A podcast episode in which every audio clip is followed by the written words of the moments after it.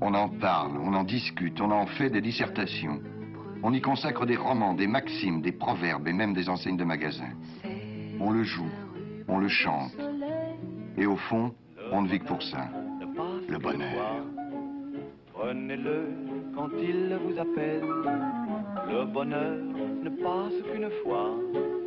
Prenez-le quand il vous les bras. Et si on vous demandait d'aller dans la rue et de poser à des inconnus la question Êtes-vous heureux? Vous iriez Vous êtes heureux, vous Vous êtes heureuse Vous savez ce que c'est que le bonheur Monsieur, s'il vous plaît, êtes-vous heureux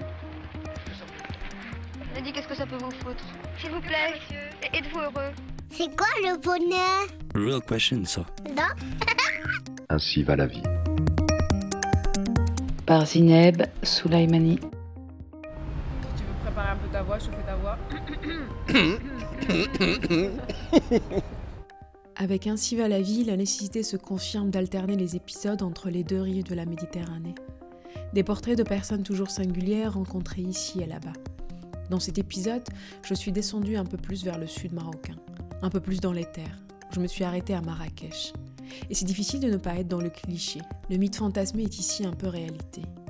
Mes réveils à Marrakech donnaient sur les couleurs vert des palmiers et bleu majorel du jardin soutenu par l'ocre, terre des constructions et au loin les montagnes de l'Atlas, pour contraster et me couper le souffle face à ce paysage chaque matin. À Marrakech, je suis venue, je crois qu'une seule fois petite avec mon père. Je devais avoir 7-8 ans, mais je ne me souviens que de la balade que l'on a faite dans la place Jamal Fna, la place des trépassés. Son nom n'est pas gai, mais son ambiance l'est un peu plus. La place est inscrite au patrimoine mondial depuis 1985 et elle s'anime petit à petit à la tombée de la nuit après la prière du Maghreb, le coucher du soleil. Elle devient petit à petit un théâtre à ciel ouvert avec mille et une scènes, mille et une histoires racontées. Chez les charmeurs de serpents, chez les acrobates, chez les tatoueuses de Hanné, au stand du jus de fruits frais ou au stand de vendeurs de la cervelle de mouton cuite à la vapeur et servie avec du sel et du cumin. Les histoires peuplent cette place qui permet de nourrir un imaginaire fécond. En tout cas, dans mon souvenir, la place était noire de monde et avec ma petite taille d'enfant, je ne voyais pas grand-chose au stand du conteur d'histoire, la halqa, un stand qui n'existe plus aujourd'hui sur la place. Alors mon père m'avait pris sur ses épaules juste le temps pour moi d'imprimer cette image, ce ressenti, cet enchantement, et aimer pour toujours que l'on me raconte des histoires, et aimer pour toujours le plat de la cervelle de mouton cuite à la vapeur et servi avec du sel et du cumin. Marrakech aujourd'hui est devenue la Mecque du tourisme international. Une ville frénétique, rythmée par les désirs des vagues massives de touristes sans cesse renouvelées. Difficile de rencontrer l'autochtone simplement, loin du brouhaha de la ville-musée. J'ai manqué plus d'une occasion de rencontrer Mbark. Mbark a fait le choix de se retirer de Marrakech pour Tahnaout, un village à 30 km au sud de Marrakech, au pied de la montagne. Un village amazir Mbark se plaît à vivre et travailler aux côtés des gens simples, comme il aimait le dire. J'ai raté aussi l'occasion d'aller découvrir sa belle oasis. Un retour pour lui dans la région de sa naissance, la région de ses parents, la région de ses racines, pour mieux trouver et préciser son geste de création. Mbark est sculpteur, il sculpte le métal et la terre, ocre de cette région. Il travaille les surfaces comme des espaces d'écriture des identités invisibles, à la fois évidentes et cachées par l'histoire. J'ai profité d'un de ses passages discrets à Marrakech pour faire sa connaissance, micro ouvert. باري أنا يا باري يا مرقد جدي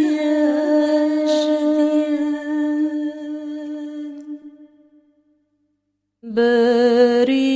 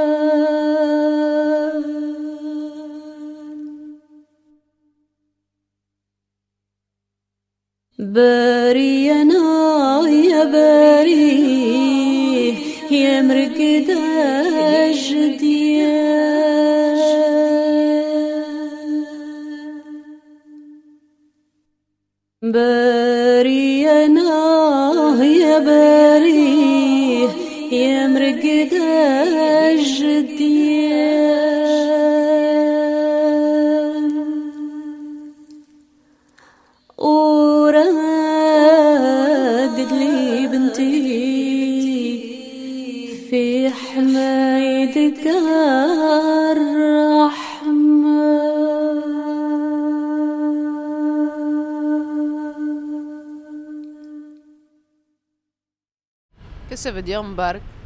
Mbark, le joyeux. C'est ma grand-mère qui m'a qui m'a surnommé comme ça.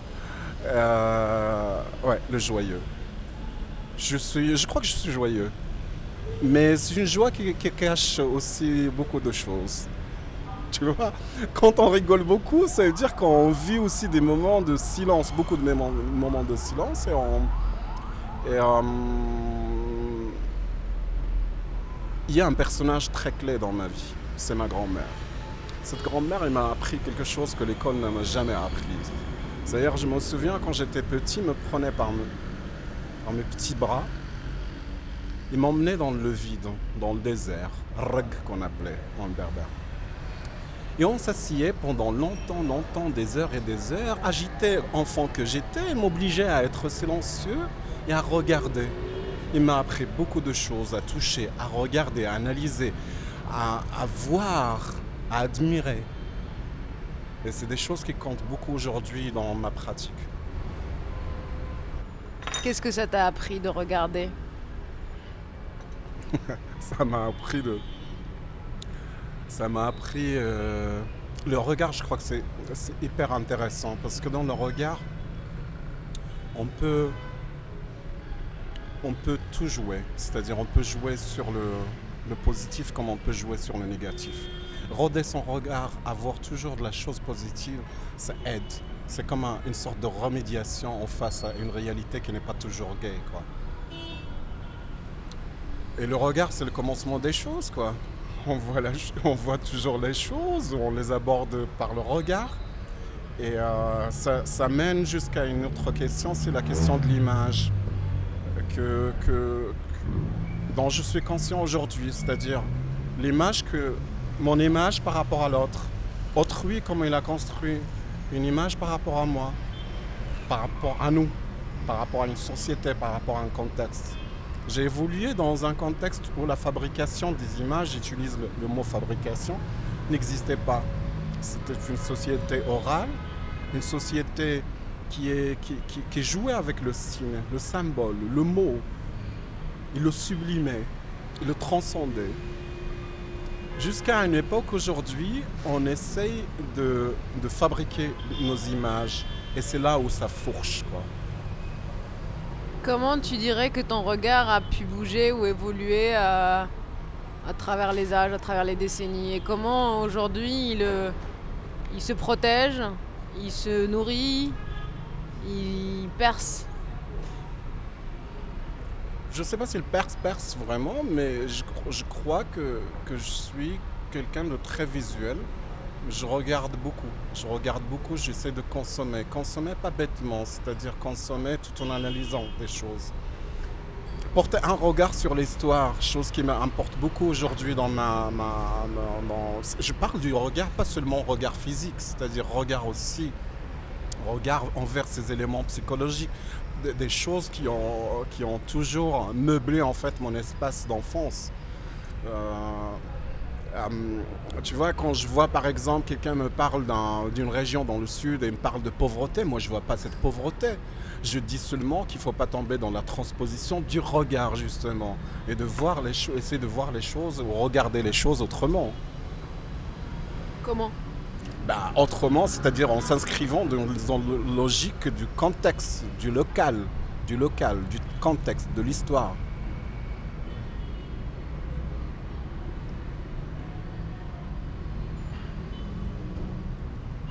C'est-à-dire, je vais à Akka, par exemple. C'est un espace nu. Il y a beaucoup de palmiers. Il y a beaucoup de vide autour, du sable, des cailloux. Et je vois des, gens, presque habillés tous pareils, qui n'ont, pas des grandes baraques. Et je peux avoir un premier jugement sur eux, comme quoi ils sont pauvres. Mais non, ils ne sont pas pauvres. Ces gens, complètent, ils complètent ce qui manque à leur décor. Ils ont cette forme de sublimer leur décor. Ils, sont, ils sont enracinés dans leur décor, dans, ils font partie de leur, de, leur contexte. Du coup, si j'approche comme ça, je peux tout comprendre en fait.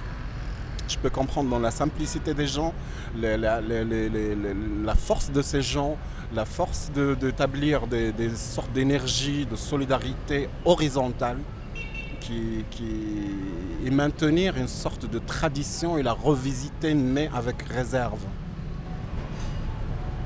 D'où te vient cet excellent français? J'en sais rien. J'en sais rien. Il y a beaucoup de personnes qui m'ont demandé ça. Mais je crois que j'étais exposé de mon jeune âge à, à un regard étranger et j'ai pu comprendre ce que ça veut dire la soif quand on vit dans le sud. C'est-à-dire tu as soif. Et je me souviens, dans mon premier voyage en dehors du Maroc, euh, c'est un voyage qui a beaucoup joué par rapport à, ce que j'avais alimenté comme image.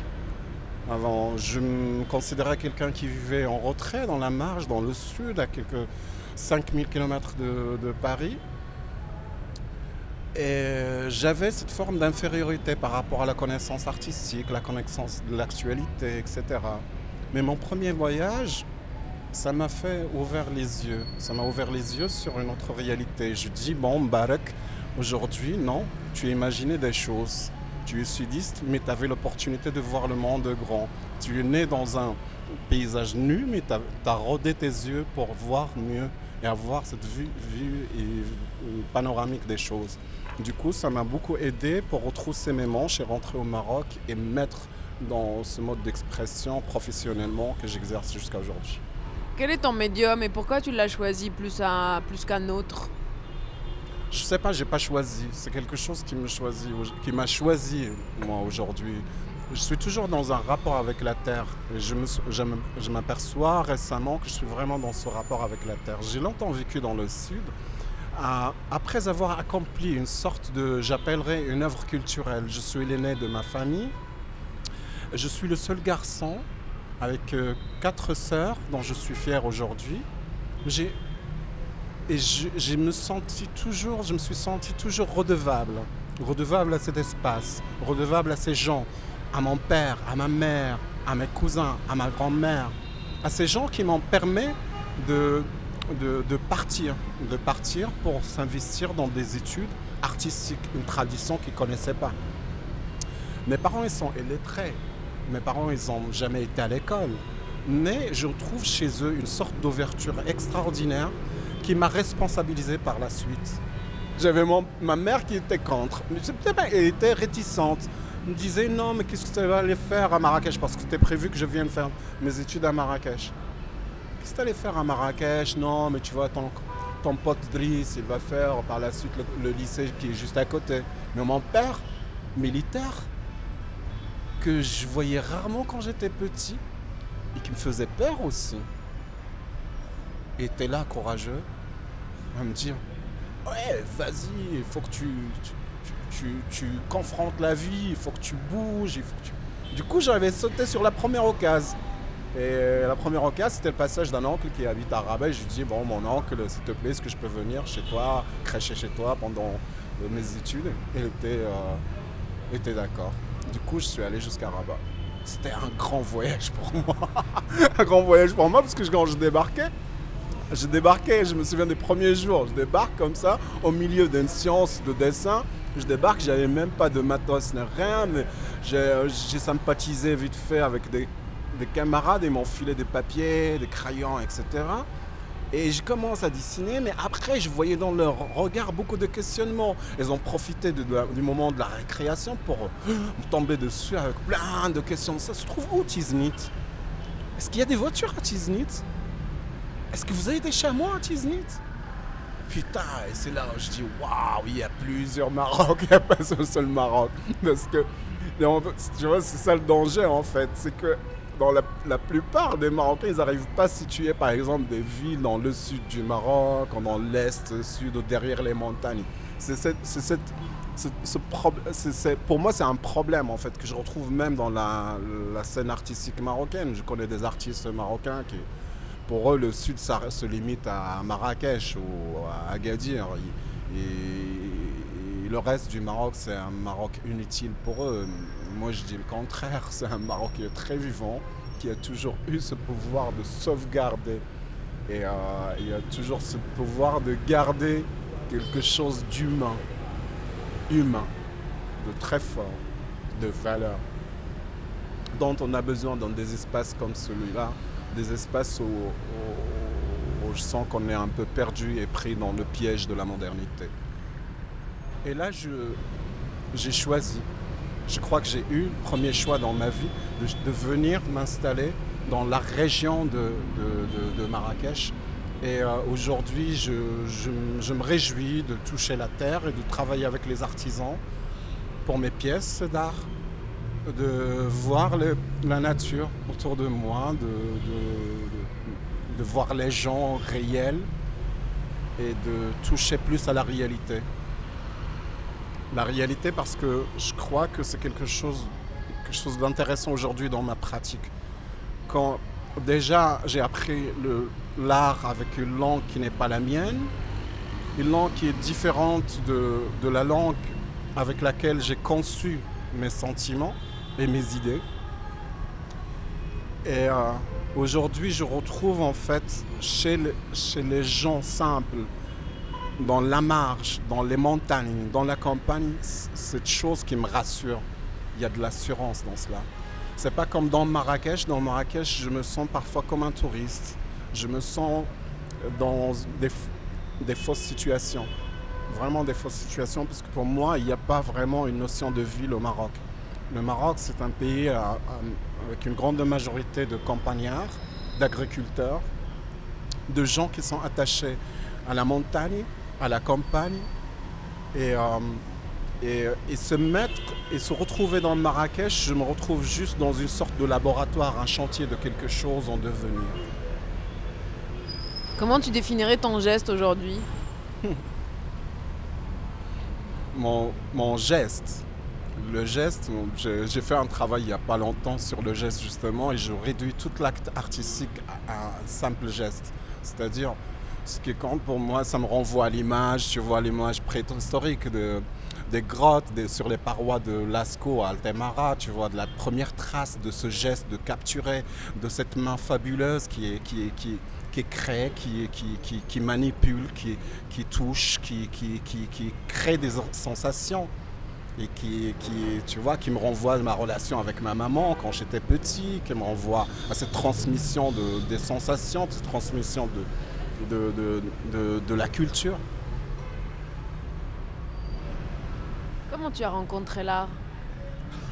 L'art, il m'a rencontré, je crois. Ah, l'art, c'était à l'école, en fait, à l'école. Mais avant, à l'école, en fait, dans mon je- j'étais fasciné par ces, ces- Tu vois, les gosses, les gosses gamins, j'étais. Et ces magiciens qui prenaient trois, trois feuilles de palmier et fabriquaient des trucs. Tu vois J'étais fasciné, j'étais toujours, j'appartenais à. Je sais pas comment j'appartenais à un univers de femmes dans lequel ma grand-mère, qui a perdu son mari très jeune, était là, la femme que tout le monde doit respecte, et c'est la Lazara. Et euh, j'étais à côté d'elle, et je voyais ces femmes fabriquer des choses, crier, chanter. Je voyais cette joie que par la suite, à l'école, je comprends que c'était c'est quelque chose qui s'appelle art. Mais, tu vois, en évoluant un petit peu, pas en évoluant, mais après, au lycée, on m'apprend que c'est du folklore. On me dit non, mais tu vois, l'histoire de l'art, c'est comme ça, c'est vertical. C'est occidental. C'est un autre langage, c'est un autre discours, c'est une autre posture, c'est une hiérarchie.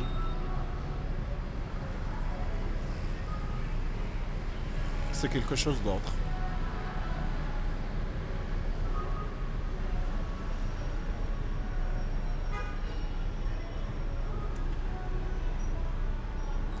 Pourquoi, pourquoi pour toi la nécessité a, a été à un moment donné de passer par la création?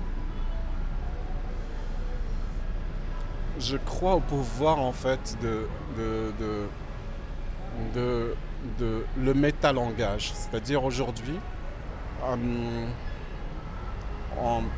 on, a beau à croire que juste en communiquant des choses, en écrivant, en étant dans un discours direct qu'on peut, peut transmettre.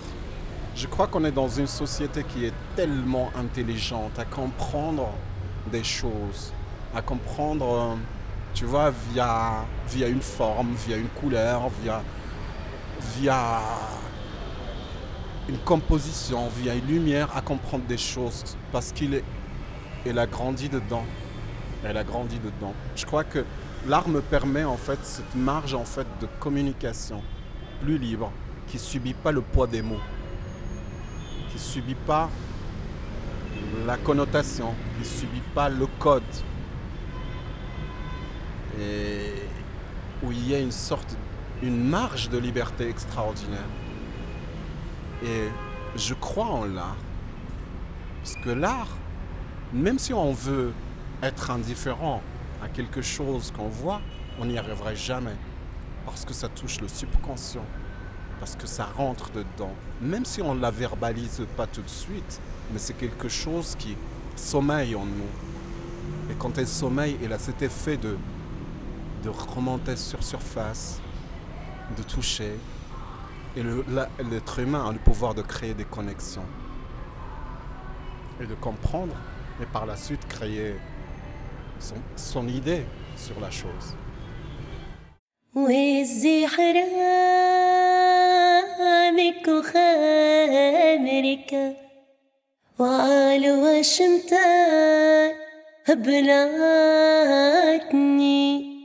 الأمل لا بس لا شريك.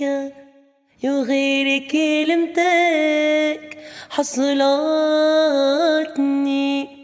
ويا فاطمة يا رقبة قلبي رقبة غزال الحميدة. وعالجالك نار قلت لها بيا وين يكمل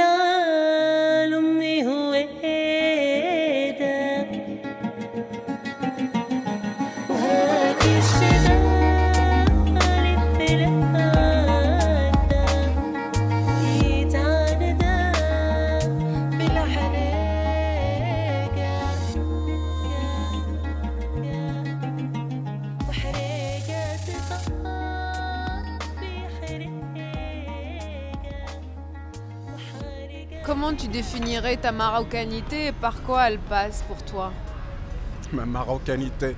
Marocanité, j'en souffre, ça. ça j'en souffre. C'est une question que j'en souffre et que je défends tout, le- temps.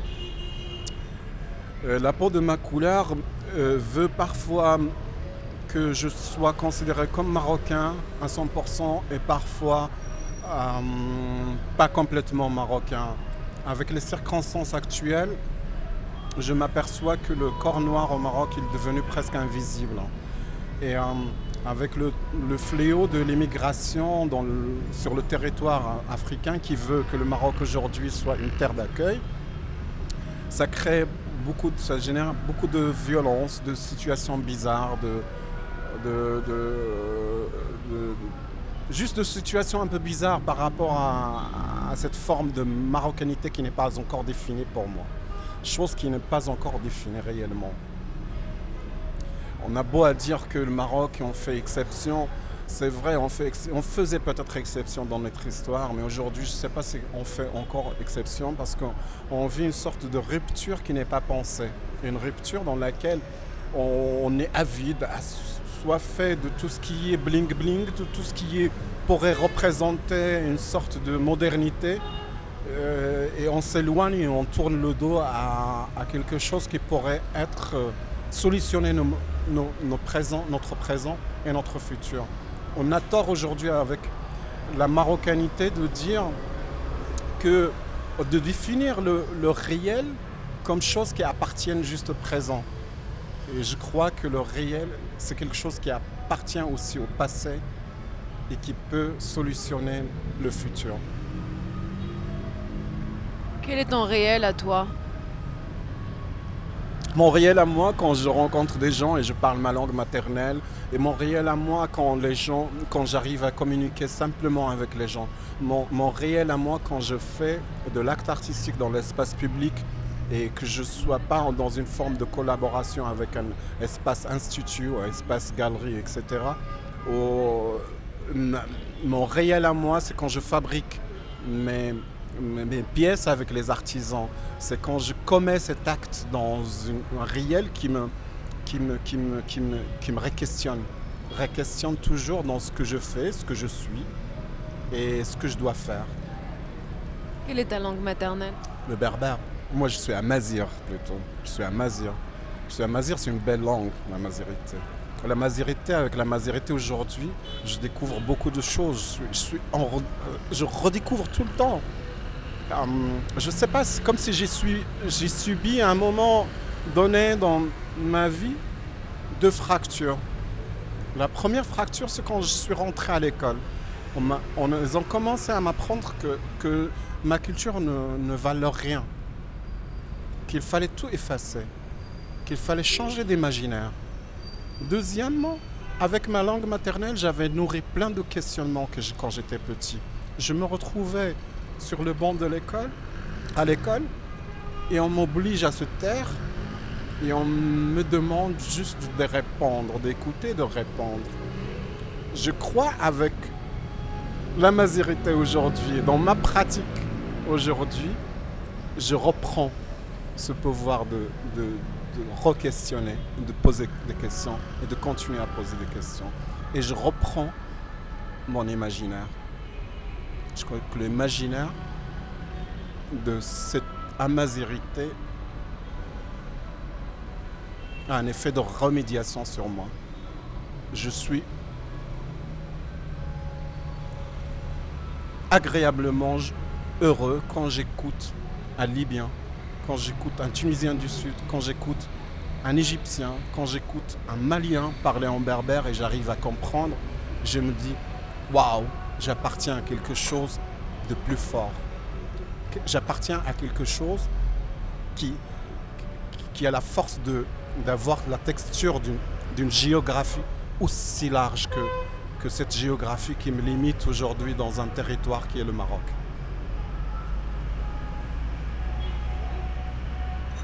À quoi tu rêves?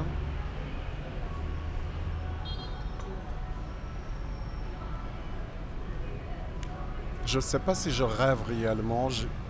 Réellement, je ne sais pas si je rêve. Réellement, j'essaie de faire. J'essaie de faire. J'essaie de faire. Mais je crois pas que je rêve.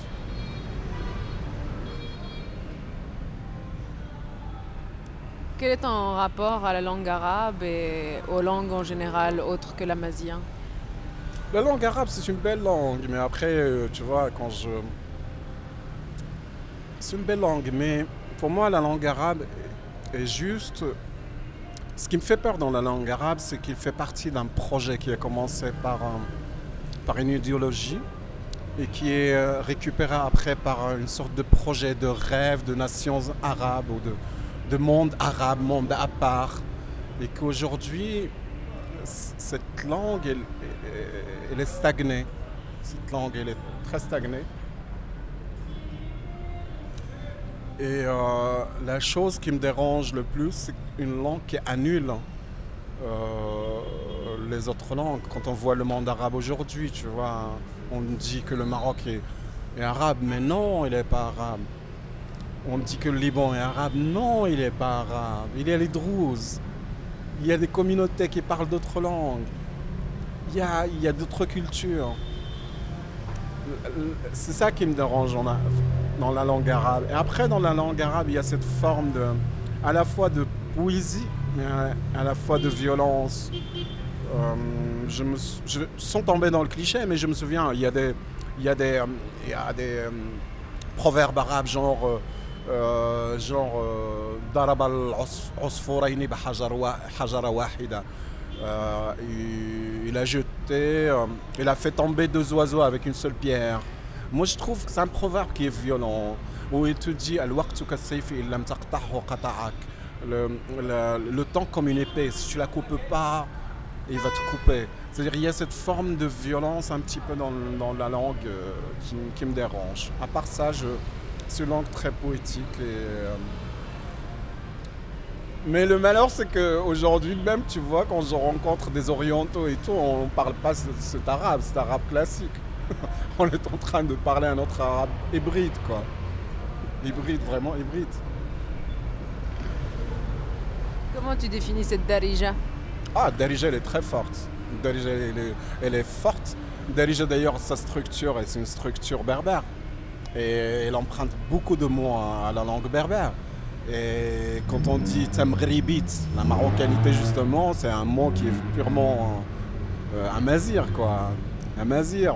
Ou même beaucoup de mots qu'on utilise en Darija, c'est des, des mots en, amazir. Et, euh, et, euh,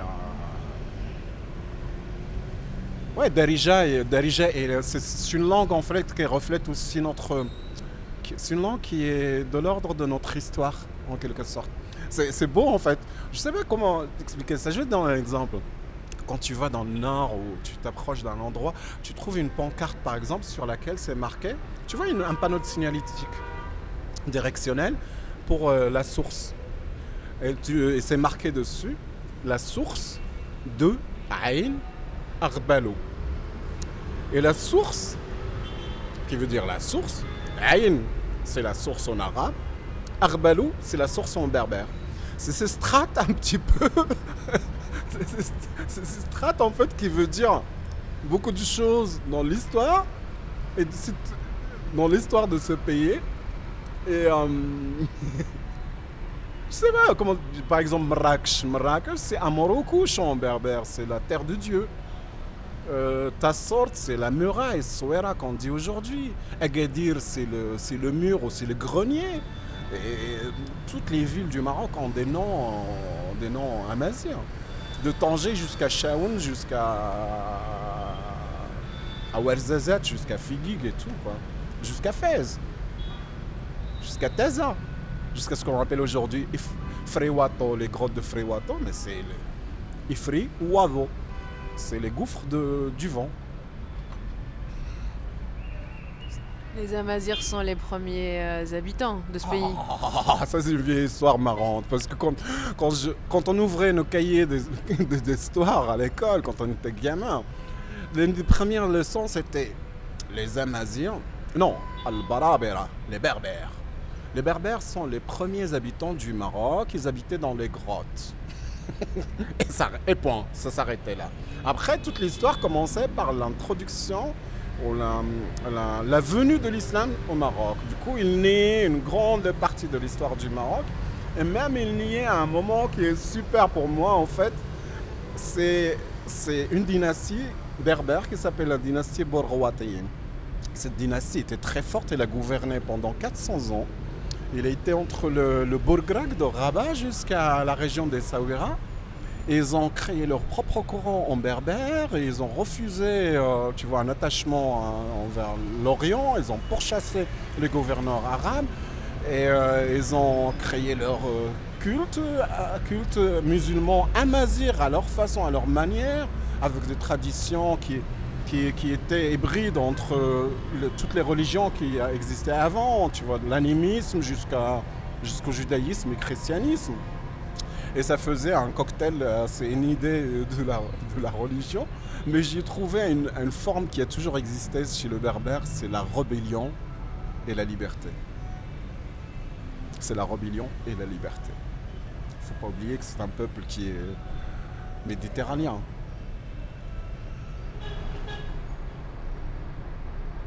La part de la musique dans ton quotidien, dans ta création? J'adore la musique. J'adore la musique. J'écoute euh, presque tous les jours la musique. Et euh, surtout, j'adore, j'adore, j'adore, j'adore ce qu'on, ce qu'on appelle aujourd'hui, péjorativement, la world music. Je trouve que c'est vraiment une aberration. Parce que c'est toujours, un- tu vois, euh, cette forme d'art occidental qui essaye un petit peu de, mettre une barrière entre un art savant et un art pas savant. Il faut juste dire que c'est une musique aussi forte et que des, groupes de musique euh, maliens aujourd'hui comme Tinariwin ou les Éthiopiques ou, ou la, la, la Mauritanienne ou Hassan al-Basharia la- la- l'Algérienne ils chantent, ils chantent, ils chantent merveilleusement font de la très bonne musique. Et une musique qui parle. Une musique qui me parle. Hey, c'est super beau quand j'ai découvert la musique éthiopienne traditionnelle. Je trouve qu'il y a une grande similitude avec la musique berbère. Même des instruments. Je dis waouh Tu vois, existait une communication avant, avant l'invention de l'Internet, etc. Je crois que c'est des sortes de voyages, des sortes de voyages qui créent des curiosités pour. euh, Je crois que la musique a le pouvoir d'être fédérateur, un, art fédérateur et qui permet après de se pencher sur une culture, une culture, une vision. une- euh, je sais pas quand j'écoute de la techno, par exemple berlinoise, je, vois cet espace berlinois, tu vois, cet espace euh, fabriqué, euh, tu vois, géométrique et tout. Mais quand j'entends, par exemple, en Sangare, la malienne, euh, j'ai cette représentation d'un espace vraiment ouvert et, grand. Et en rigolant parfois, je dis que, la civilisation des êtres humains sur cette terre est divisée en entre une civilisation des drapés et une civilisation des non-drapés. La civilisation des drapés, pour moi, c'est le sud de la Méditerranée. Ces gens qui ont juste la sagesse de prendre un, grand bout de tissu, de le rouler leur corps dans ce, tissu. Et autre ci- civilisation qui est civilisation des non-drapés, c'est-à-dire ceux qui ont, qui ont inventé la couture et qui ont et enveloppé le corps et, et fait subir au corps des codes et des manières euh, de, marcher, de s'asseoir, de, manger, de s'embrasser, de, se toucher ou pas. Puisqu'on se parle en français, parce que t'aurais pu me répondre en arabe ou en amazir. bon, j'aurais pas compris en amazir. hein. En arabe, j'aurais un peu plus peut-être compris. Mais quel est, quel est ton regard aujourd'hui sur ce, vieux pays qu'est la France? Comment, comment tu le vois de là où tu es de- de là où tu es? La France n'a pas encore réglé aussi un héritage de colonialisme. J'oublie pas aujourd'hui que la France avait colonisé, je ne sais pas, 56 pays auparavant. Aujourd'hui, il vit encore, je dirais, le résultant de, cette, ce, de cette, ce, ce malheur qui s'est produit à un moment dans l'histoire. La France, la France, c'est un peu euh, la représentation de l'Occident chez beaucoup de Marocains. Euh, c'est une terre qui accueille aujourd'hui beaucoup de Marocains. Et c'est une terre qui est euh, qui a beaucoup d'influence, une culture qui a beaucoup d'influence encore au Maroc. Et je trouve que c'est dommage. Il y a une grande présence de la culture française au Maroc et je crois que c'est c'est la, la plus grande mission euh, culturelle et éducative en dehors de la France. Et euh, je crois que ça pèse beaucoup en termes de modèle. Ça n'aide pas le Maroc à construire son propre modèle, mais juste il impose toujours son modèle que je crois aujourd'hui qui est en faillite. Mais il ne le reconnaît pas. La France ne le reconnaît pas, ce modèle qui est en faillite. Non, vraiment, nous ne sommes pas les premiers, ni les derniers du reste à tenter de le dénicher. Comment tu définirais le bonheur? Est-ce que tu te dirais heureux? Et pour toi, par quoi ça passe? Oh, oh. Non, mais tu vois, pour moi, le fait que je dis, par exemple, je suis heureux, c'est là où je stoppe, où j'arrête, où j'arrête le process du bonheur je sais pas comment. C'est-à-dire, parfois, les mots, ils ont un poids, un poids, un tel poids qu'ils arrêtent des process comme cela. Moi, je crois quand je suis heureux, je le vis. J'ai même pas besoin de le penser, de le conceptualiser, je le vis. Je le vis. Comment on dit un merci au revoir en amazir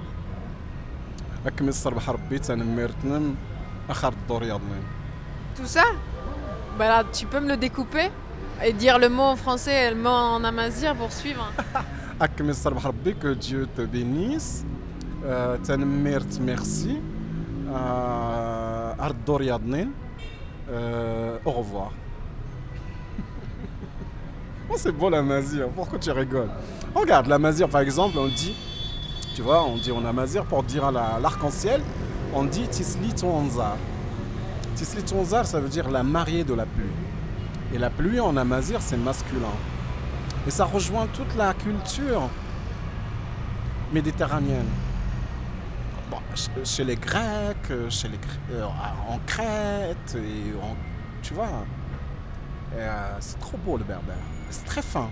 Mais quand tu dis par exemple, tu vois, c'est très fin, tu dis Ija, ça veut dire ça sent bon, et Ja, ça sent mauvais.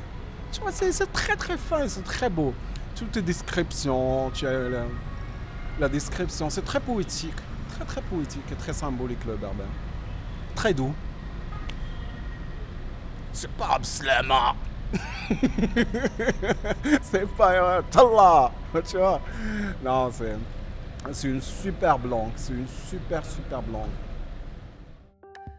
Tanmrit Mbark. Oui, merci Mbark. Merci d'avoir accepté dans une spontanéité généreuse de te livrer et partager avec joie ce qui te constitue. La rencontre avec Mbark résonne avec d'autres. Les questions qu'elle soulève se diffusent discrètement dans les épisodes d'Ainsi va la vie. Qu'est-ce qui fait identité? De quoi est-elle faite une identité? Du lieu de naissance, de l'héritage culturel et familial, du formatage scolaire, de l'identité du lieu choisi comme lieu d'habitation une fois adulte Je ne sais pas quel est le processus le plus juste. Je crois qu'il est plus juste lorsqu'il est personnel et intime, non imposé par un système, une structure ou une tribu. Pour le prochain épisode d'Ainsi va la vie, nous allons faire un pas de côté pour prendre un léger recul, pour prendre le large, le large de l'Atlantique. Nous allons tenter l'expérience d'un épisode correspondance sonore avec Sarah, partie retrouver son amoureux à Montréal. Je ne vous en dis pas plus, pour laisser le temps de cet épisode à se fabriquer. Et puisqu'ainsi va bah, la vie. Ainsi va la vie. Par Zineb Soulaimani. I give you my phone number. When you're worried, call me. I make you happy. Don't worry. Be happy.